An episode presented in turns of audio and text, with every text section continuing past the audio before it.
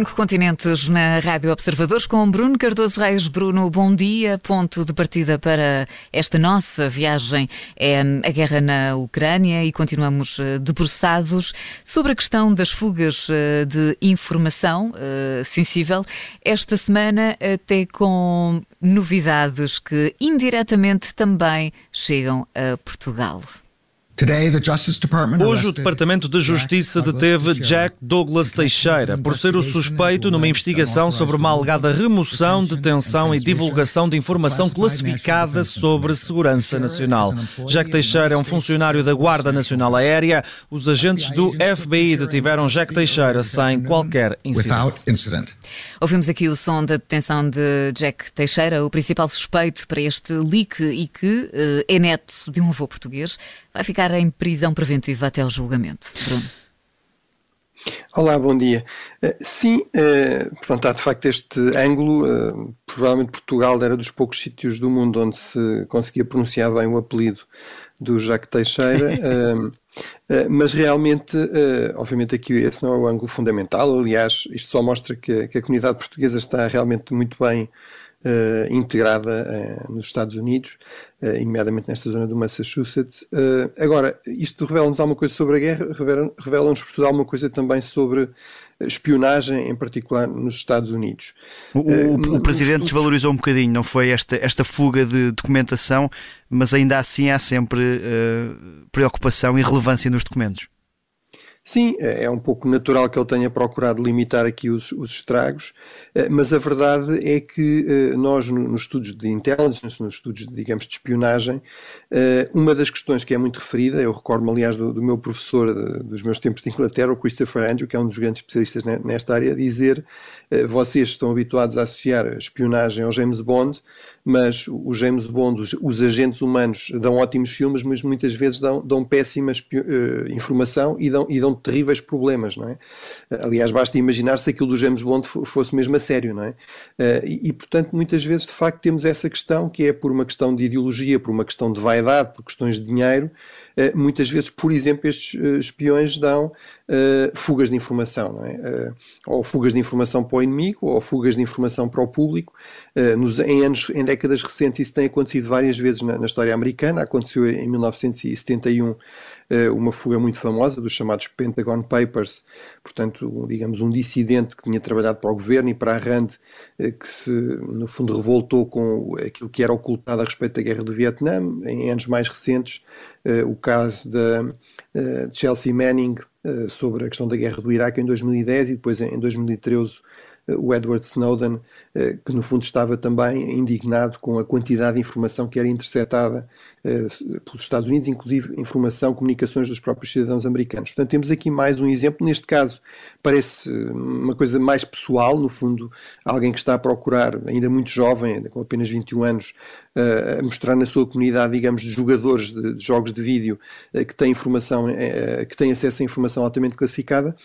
E esse é realmente aqui o primeiro grande problema, que é, é muito difícil perceber como é que alguém que aparentemente era o responsável, digamos, informático do sistema eh, tem, tem acesso a informação altamente classificada e depois até como é que eh, tanta informação altamente classificada, por exemplo, interseções que têm a ver com a guerra da Ucrânia ou com eh, interseções de comunicações de decisões de países amigos, de Israel, da, Coreia do Sul, das Nações Unidas, uh, vão parar a uma unidade da, da, Guarda Nacional Aérea do Massachusetts, portanto, que é uma unidade completamente de segunda linha, uh, que não faz parte sequer, digamos, da, da, estrutura de primeira linha das Forças Armadas Americanas. E, portanto, não me espanta uh, que Joe Biden, embora publicamente tenha desvalorizado isto, tenha dito que já tinha dado instruções para se repensar e até temporariamente suspender o acesso tão alargado a tanta informação.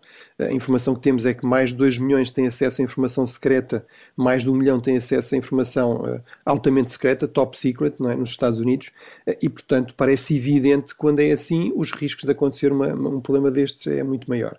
sobre a guerra, enfim, já muito foi dito, eu queria, queria aqui só sublinhar este aspecto que é, por aquilo que nós vemos nos documentos, realmente confirma-se que muita da informação pública que é dada pelos Estados Unidos é realmente informação credível, ou pelo menos é a informação que os Estados Unidos acham que é credível. Por exemplo, eh, os Estados Unidos insistiram que os russos estavam a ter baixas muitíssimo superiores às da Ucrânia, e isso está confirmado neste, nesta informa nestes documentos secretos, portanto, é a informação que os Estados Unidos realmente têm. Eh, por exemplo, eh, nós vimos informação sobre baixas terríveis nos, nas unidades mais profissionais das Forças Armadas Russas. Há uma, uma brigada, por exemplo, de Spetsnaz, de Forças Especiais, que demoram anos e anos a, a treinar que, de acordo com, com, estes, eh, com esta informação que veio ao público, eh, teria, sido, eh, teria tido baixas de 90% a 95%.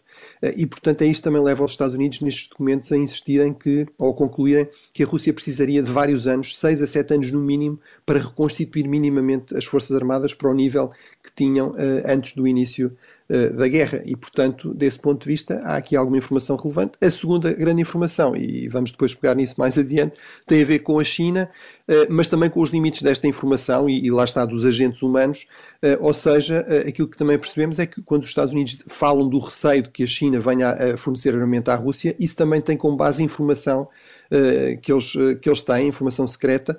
Neste caso, aqui a questão importante é perceber que isso são os russos que acham. De acordo com a informação americana, há fontes russas que dizem que os chineses dizem que lhe iriam fornecer, nomeadamente munições, eh, mas não são fontes chinesas. E, portanto, eh, isto mostra que, tem, mesmo quando a informação é secreta, não quer dizer que seja necessariamente verdadeira ou acertada, eh, e portanto teremos de ver realmente se isso se confirma, e os próprios Estados Unidos dizem que para já não têm dados que apontem uh, nesse sentido. Uma das questões destes documentos diz também respeito à contraofensiva ucraniana, que se tem vindo a falar também desde há várias semanas.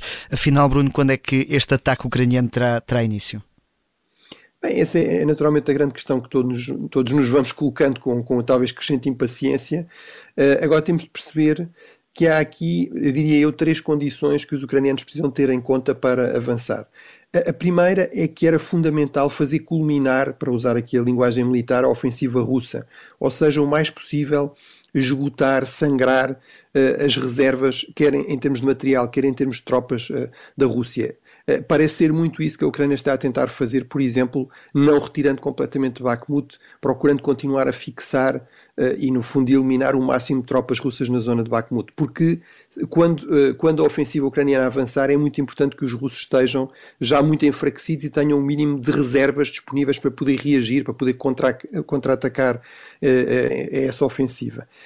a segunda questão fundamental tem a ver com o acumular de reservas ucranianas de equipamento, de munições, de tanques de tropas treinadas. E aí temos alguns dados, por exemplo, sabemos que os ucranianos estão a treinar eh, nove eh, brigadas, que têm mais ou menos entre 5 eh, e 7 mil homens no Ocidente, estão a treinar na Ucrânia à volta de 3 também brigadas, portanto isso significa mais de 100 mil homens como reserva para esta ofensiva ucraniana. Eh, sabemos também todo o esforço que foi feito, por exemplo, em relação à questão de criar pelo menos dois batalhões de tanques modernos, dos tanques eh, Leopard.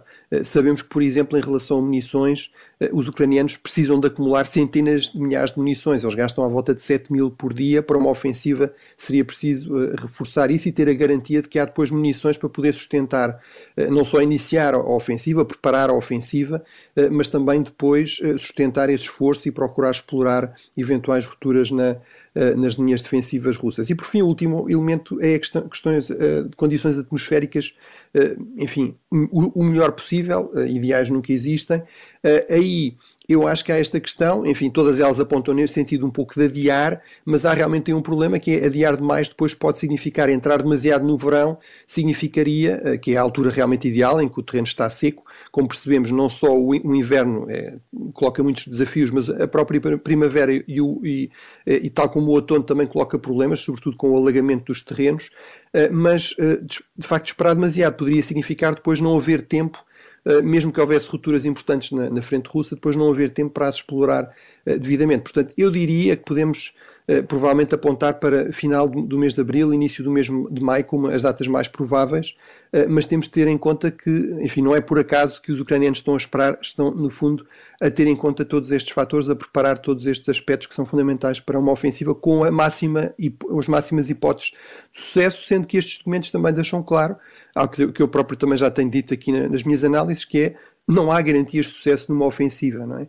Porque, desde logo, ela não depende apenas do lado que está a atacar, depende também o que é que acontece ao lado que está a defender. Qual é aqui a capacidade depois de resistência da Rússia de se reconstituir, de responder a essa ofensiva? E isso são coisas que muitas vezes só se sabe uh, depois delas estarem a acontecer, é? depois de termos os dados do, do terreno.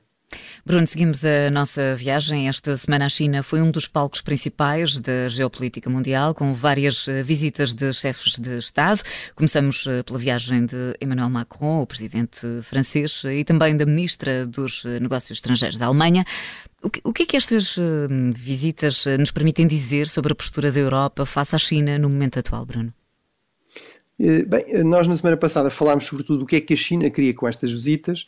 Uh, acho que uh, toda a polémica em torno da visita, em particular do Presidente Macron, a ponto de a visita da Ministra dos Negócios Estrangeiros da Alemanha ter sido apresentada por alguns órgãos de comunicação como uma espécie de tentativa de, digamos, limpar uh, a imagem da Europa depois da visita de Macron, o que me parece, aliás, altamente questionável e também altamente problemático. Não, obviamente não cabe a uma Ministra uh, dos Negócios Estrangeiros alemã corrigir eventuais erros do Presidente da, da França, mas o que eu acho que isto sobretudo mostra é uma enorme dificuldade em a Europa aparecer aqui como um ator minimamente credível e minimamente coeso, uh, nomeadamente face à China, mas também face a outros grandes atores. eu acho que uma parte desta polémica em torno de Macron teve a ver com ele poder ter sido mais explícito e mais feliz nas expressões que utilizou, mas apesar de tudo, basicamente o que ele diz é a Europa não pode, até pode convergir com os Estados Unidos, até pode convergir com os Estados Unidos em relação à China ou em relação a Taiwan, mas não devemos cair aqui numa, uh, num alinhamento automático e, sobretudo, não devemos correr o risco em relação a Taiwan, que é realmente muito importante, cair numa espécie de escalada acéfala uh, de crise em crise. Ele foi, aliás, crítico da postura de vários políticos americanos, como a Nancy Pelosi ou o seu sucessor, o Kevin McCarthy, uh, como, no fundo, as terceiras figuras na política americana, que, eh, ao receberem o presidente, ou a irem a Taiwan, ou a receberem a presidente de Taiwan, no fundo, eh, deram aqui um pretexto para uma, para uma escalada uh, por parte da, da China continental. Mas a verdade é que, tendo ele dito isso, isso foi interpretado como um distanciamento dos Estados Unidos e levou uma série de países europeus, uma série de líderes europeus, a distanciarem-se completamente dessa, dessa posição. E, portanto, eu acho que isto realmente mostra que um, é muito difícil a Europa afirmar-se aqui como um ator credível. Eu já agora quero apenas sublinhar que uh, os Estados Unidos, uh, às vezes na Europa, parece que os Estados Unidos estão a cortar as relações económicas com, com, a, com a China e que os europeus é que estão muito preocupados com a economia, o que é indubitavelmente verdade, e não é só o caso da Alemanha, é o caso da, da, não é só o caso da França, é também o caso da Alemanha ou da Espanha, cujos chefes de governo também foram em meses recentes à China. Eu recordo que mesmo, apesar de todas estas tensões crescentes entre a China e os Estados Unidos, o comércio uh, bilateral entre a China e os Estados Unidos atingiu um novo recorde uh, no, uh, no ano passado. Um, aqui parece-me, no entanto, que a grande conclusão é exatamente esta, é a China aposta no dividir para reinar relação, nas relações com a Europa e aparentemente os europeus têm grande dificuldade em resistir a essa estratégia chinesa. Também de, de, visita à China está Lula da Silva, o presidente brasileiro, que numa intervenção em território chinês pescou o olho a Xi Jinping com críticas ao dólar americano. Eu toda noite me pergunto por quê que todos os países estão obrigados a fazer, a fazer seu comércio lastreado no dólar. Por que, que nós não podemos fazer o nosso comércio lastreado na nossa moeda? Um país precisa correr atrás de dólar para poder exportar. Quando ele poderia exportar a sua própria moeda. Bruno, o que é que o presidente do Brasil quer com esta aproximação à China? Bem, ele quer exatamente isso, ou seja, reforçar a aproximação à China, à China, quer virar a página também em relação ao seu antecessor, em relação ao Bolsonaro. Uh, nesta última década e meia, a China tornou-se o principal cliente do Brasil. Uh, mais à volta de 30% das exportações brasileiras vão para, vão para a China. O, o, o, país que vem a seguir tem um valor que é metade disso. Enfim, toda a União Europeia representa mais ou menos um valor semelhante ao próximo da, da China, mas mesmo assim ainda um pouco inferior. Um, eh, isto significa, sobretudo, obviamente, exportações eh, alimentares e exportações de minerais. Eh, uma das grandes ironias aqui na posição de Lula é que Lula afirma a sua vontade de voltar a industrializar o Brasil, de reindustrializar o Brasil. Ora, o grande agente de desindustrialização do Brasil tem sido precisamente a atratividade do mercado chinês para produtos primários, para, para, para, os minérios, para a agricultura, que têm sido os setores mais dinâmicos uh, da economia, e obviamente depois o Brasil tem de concorrer com as exportações industriais chinesas, enfim, para o próprio Brasil, mas inclusive na própria América uh, Latina. Agora é evidente que Lula é um dos grandes promotores desta ligação crescente entre o Brasil e as grandes potências emergentes do chamado Sul Global. Ele foi um dos fundadores dos BRICS, eh, deste clube de potências emergentes em que está a China, mas também eh, a Índia, a Rússia, a África do Sul, a par do Brasil, vê no fundo aí a chave para o Brasil concretizar este sonho que tem desde a independência de ser uma grande potência global eh, e, obviamente, também ao lado muito atrativo da China em termos de negócios e investimentos. Ehm, Agora, eh, isso explica também aqui mais, à volta de 20 acordos de cooperação e explica este empenho de Lula, por exemplo, eh, em nomear eh, a, sua antecessora Dilma para presidir a este novo Banco de Desenvolvimento, que é também, no fundo, conhecido como o Banco dos BRICS. Agora, vou pegando e terminando com o ponto que o Lula levantou da questão do dólar, Bem, realmente eu percebo, é compreensível que ele coloque essa questão. Agora, o dólar tem uma atratividade que outras moedas não têm e por razões que não são simplesmente, digamos aqui, uma, um plano secreto americano. Tem a ver com uh, ser uma moeda altamente convertível, a economia americana ser relativamente aberta e muito dinâmica. Uh, se nós temos moedas que não são tão convertíveis como, por exemplo, a própria moeda chinesa ou brasileira, uh, em mercados mais fechados ou mais protecionistas, como é muitas vezes o, o mercado brasileiro, isso obviamente torna essas moedas menos atrativas como moedas de reserva. Mas não há dúvida que é uma questão que está em cima da mesa e a utilização do dólar, muitas vezes também como uma arma política, até para sanções por parte dos Estados Unidos, torna essa moeda, a moeda americana, menos atrativa. Muito bem, muito rapidamente antes de fecharmos, Bruno, para terminarmos esta nossa viagem, vamos até a América do Sul, na Bolívia. A crise política e económica hum, eh, prolonga-se e agrava-se num país eh, que vê o lítio como tábua de salvação e que vai procurar aumentar a produção. Também aqui a China tem um papel a dizer ao seu parceiro para aumentar a exploração desta matéria-prima? Eh, sim, e isto está diretamente ligado com o que estávamos a dizer. O grande problema do, da, da, Bolívia neste momento é a enorme dívida ao exterior e também a escassez de reservas de moeda, eh, divisas, portanto, supostamente terá poucas semanas para, para, de compras ao exterior garantidas com essas reservas. Eh, Porquê é que a Bolívia nos importa ou nos deveria importar, estando tão longe de nós? Bem, cada vez mais temos de pensar numa nova geopolítica da energia, em que o petróleo e o gás vão perdendo importância, o lítio é cada vez mais importante. Ora, de acordo com uh, os dados geológicos, a Bolívia é o país com mais reservas de lítio uh, no mundo. Já agora, Portugal é na Europa o país com mais reservas de lítio. Uh, e, portanto, se nós quisermos concretizar esta ideia de transição verde, vamos precisar de, pelo menos, duplicar a produção de lítio até 2030. e aí a Bolívia é realmente um ator crucial. E uma das poucas boas notícias nestas últimas semanas foi que, de facto, a principal empresa de construção de baterias na China, chinesa, vai investir à volta de mil milhões na mineração e na fabricação de baterias na Bolívia. Obviamente, pergunta-se o que é que os Estados Unidos, o que é que os países europeus vão fazer para garantir que estes mercados não ficam completamente dominados pela, pela China. Muito bem, Bruno, por hoje estamos então conversados. Obrigada, bom fim de semana e até para a semana. Igualmente, obrigado. Bruno Cardoso Reis e Cinco Continentes, de regresso então para a semana. Não se esqueça também disponível em podcast.